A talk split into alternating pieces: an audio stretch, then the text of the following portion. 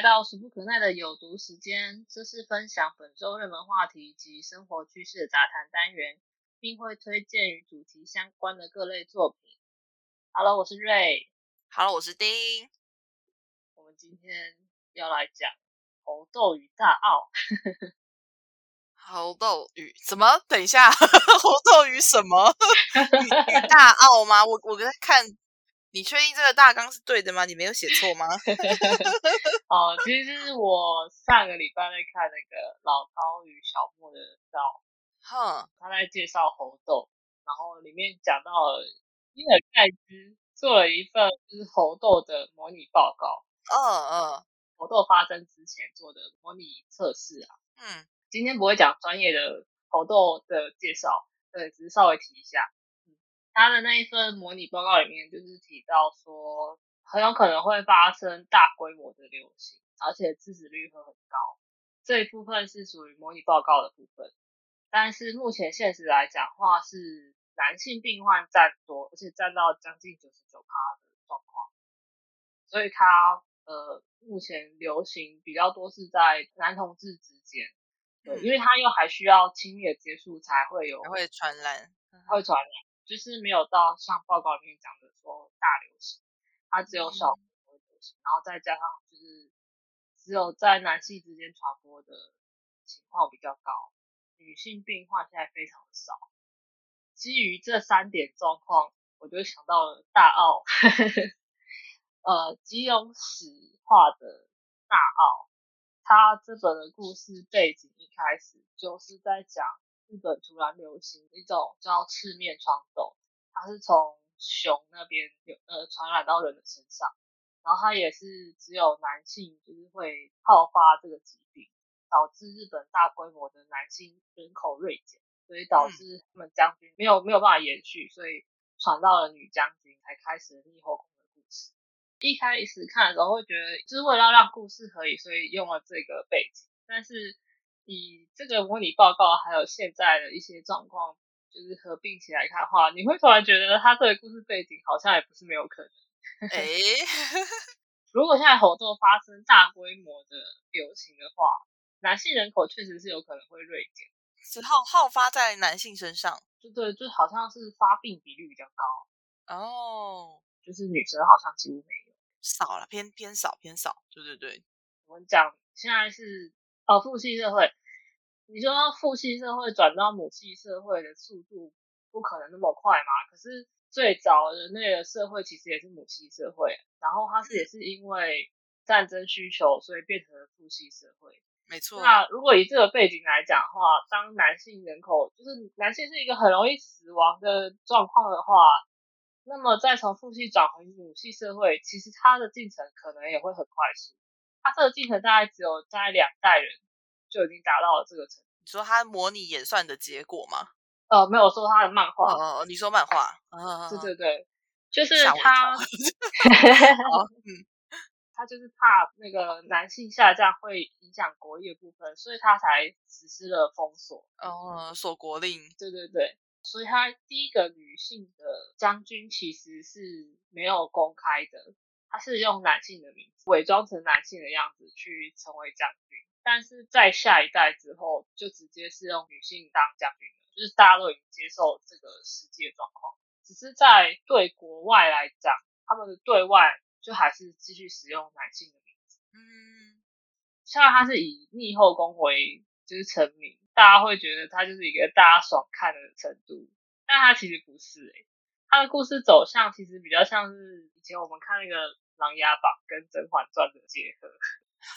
后宫权谋，权谋传，而且他故事是跟着日本历史走、哦，嗯，对对，是改编的。我第一次看好像也是你还是商推荐给我们，然后呃，我们是约约出去外面唱歌的时候，然后就顺手带了漫画去现场。然后我印象很深，就是因为那时候大家是原本是要去唱歌，结果后来大家都在看大奥，都在旁边看漫画。有吗？你们有看吗？我以为我有看。我印象中很深，不知道是你还是还是小六还是三啊，就是就是推了，然后你说你刚好有，然后带到现场去，大家就开始第一集轮流传看，然后就引起了一阵骚动。天啊，怎么会这么好看？然后后来又变成这，因为很多人去唱歌嘛，然后有一半都在看漫画，一半在吃东西，麦克风还在那边拉自己唱。对，这部真的还蛮有趣的，嗯。对对对，它是一个剧情非常好的，也蛮严谨的一个故事。我自己在看这部，觉得有几个比较大的冲击，就是呃，第一个是环境跟政策造成的观念转变的速度。像我刚刚讲，就是从男系社会到女性社会，就是你觉得这个转变很大。可是当是环境逼迫，或者是政策的逼迫。就是大家接受的程度，其实会比我们想象中的要快。它大概几乎这些大转变，在一两代之内就会成型，就是大家的观念都会改变。那其实你现在对照现在社会来看的话，其实我觉得是真的还蛮符合的。你在想，我们大概两代前的人还在战争，我们现在已经对战争没有什么感觉。然后第二个就是，当男女身份逆转之后。他们表现出来的差异性，或许也不会有想象中那么大。对，虽然我们都说，就是男生跟女生差别很大，就是什么女生比较心机啊，没有啦，谁敢说？谁敢说？谁敢说女生比较心机？没有啦，没有啦，好好好。因为你看，完全模都是男生啊。但进进到大奥后宫里面，不管是男是女，都很心机哦，啾咪。就是当你的身份转换之后，你面临的东西就是不一样的时候，就是你做出来的那个选择的差异性，可能不会有我们想象中的那么大。但他也有说，就是男生力量还是比较大，这这些会有差。就是他后面发生一些冲突的时候，男性那个暴力程度会比女性要高。嗯，对对对。但是大部分来讲，你能做出的差异或许没有你想象中那么大。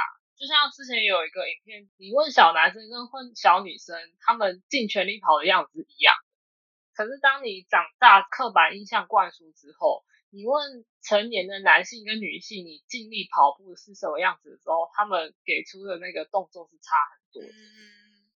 我觉得那个男女性的差异有很大一部分是后天我们不知不觉就是社会分分化出来的，而不是原本就有的意识概念。就像男生穿蓝色，女生穿粉红色这件事情一样啊。嗯嗯嗯。在最早的时候，粉红色粉红色其实是男生的颜色，你知道吗？在国外，有有我看到曾曾经也对对对，粉红色西装、粉红色的衬衫，那其实是设计给男孩子的颜色。嗯。但是没有，我们就是不管是商品的行销啊，或是社会的一些影响吧，大家就会觉得哦，男孩子就是应该要穿蓝色。对，不过我觉得现在现在这观念虽然还是有啦，不过有渐渐比较开放了，就是不管穿什么颜色都很好，对，男生女生都可以挑自己喜欢的工作跟职业。对，但是就是很需要有意识的去发现。那我觉得他大奥就是有点像是。呃，模拟的那个身份调换之后的现象，然后让你去思考说，你原本觉得这件事情发生在女生身上是很正常的事情，但是你如果把一个男生放到这边的时候，你却觉得这件事情有点怪的时候，那这件事情是不是其实也不应该发生在女生身上？或者是呃，男女的情感，就是女生比较多愁善感之类，但其实或许男生应该也是要多愁善感，但是。他却因为某些压抑没有办法表现出来。到现在目前，呃，日本已经完结了，对。那台湾好像还差个几本吧，嗯。那我后面也还没看，对。他后后面我目前看到部分是，呃，男性人口又慢慢的恢复了，然后他们也找到一些就是治疗的方法，所以整个社会又开始出现了很大幅度的变化。慢慢感觉又要开始回复到父系社会的样子，这样子。哦，太棒了！就是你在这本面就可以看到一个环境转变造成大家的思维观念的转变的快速。我们现在也是在面临一个就是疫情时代嘛，它其实很大幅度的改变了整个世界的社会状况。像是看现在可能还在幼稚园的小朋友，他们就会觉得戴口罩这件事情好像是很正常、很普通的一件事情，他们不会觉得是因为疫情，所以他们的生活才需要每天佩戴口罩。但对我们来说，它其实是一个转变，所以推荐大家可以去看看。你想到这个啊，新生代的这个事情，我就想到我侄女，其实她是在疫情期间出生的，她今年才不到两岁，所以就是一个彻彻底底的疫情宝宝。对啊，对。然后你就看到他从小婴儿时代就开始戴口罩，那真的是一件很神秘的事情。以前一定不会有这样想象，说天啊，婴儿居然需要戴口罩，以后是不是需要戴头盔出门啊？对啊，可是你看，这种是处于强制性的。我们大家也在两年内就已经很很接受这件事情了，很习惯。对啊，对啊，所以我觉得那个转变其实是比我们预想中要快速的。我之前看到它里面有一个桥段，就是好像才过第三代吧，就是爷爷辈，就是说，哦，你知道我们以前就是男性是要出去工作的，啥？很不可思议啊！然后现在男性就是都要被保护的很好，你就会突然觉得那个转变其实是很快速的。好，刚讲到的疫情，还有一些所谓的社会分化造成的两方的误解跟对立的一个这个东东，我又想起了《圣魔之血》，然后我一定要来跟大家推荐一下，这是为什么我超爱《圣魔之血》的原因。好，那《圣魔之血》它的主舞台其实是在未来未来的欧洲大陆，还有北非跟部分的西亚。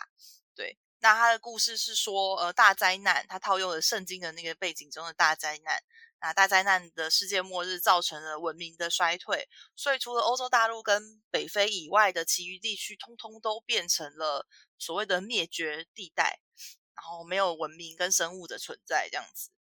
好，那呃，故事里面的正反两方是吸血鬼跟人类嘛，这大家都知道。可是其实吸血鬼本身它并不称呼自己做 vampire，而是他们把自己称为长生种。把人类称为短生种，就是因为他们寿命长度的不同。那之所以会有这样的区分，是因为他们不认为自己是呃异异类，他们认为自己是生病了，就说因为这个疾病导致他们嗜血、畏光等等出现，被一般人类误以为是吸血鬼的特征。可是其实他们的生活方式，就是还有他们的爱恨情仇，其实都跟人类一模一样。对，所以他们自称为长生种，然后把人类称为短生种，这样子。那我我刚刚为什么 很喜欢呃圣魔之血，是因为其实它是一个科幻故事的骨，但是它包装在奇幻跟古代奇幻的皮底下，它套用了很多的圣经的背景啊，但是它讲的故事其实最最最头是要从火星开发的那段历史开始讲起，对。然后所谓的吸血鬼那个咳血的那个症状，的渴望血液的那个呃症状，它其实是来自火星的一种就是疾病这样子。那跟随着主角，就是主角那个他们有有三应该是三兄妹，呃，就是该隐三兄妹回从火星回地球，然后也是因为实验的一些结果导致导致人类变成有两种，对。但是不管它怎么区分，这件是吸血鬼、人类是长生种或短生种，但其实他们终归本质都是人。可是就像你刚刚讲的，他经过了几代的分化啊，他们中间可能有误解啊，然后呃，因为生了这个病可以得到的就是力量，或是有很多很呃不一样的改变，导致两个族群就是分化越来越严重，最后变成完全的势不两立的两端。对，大概是这样。但这部真的好好看哦，推荐给大家。虽然它断尾，可是我真的好喜欢。好，我想我想到的有关分化跟疫情相关的，就是这个故事。这样。好，那今天的分享就到这啦。如果你喜欢我们的节目，或是有任何指教，欢迎到 IG 专业按赞留言给我们哦。那我们就下次见啦，拜拜，拜拜。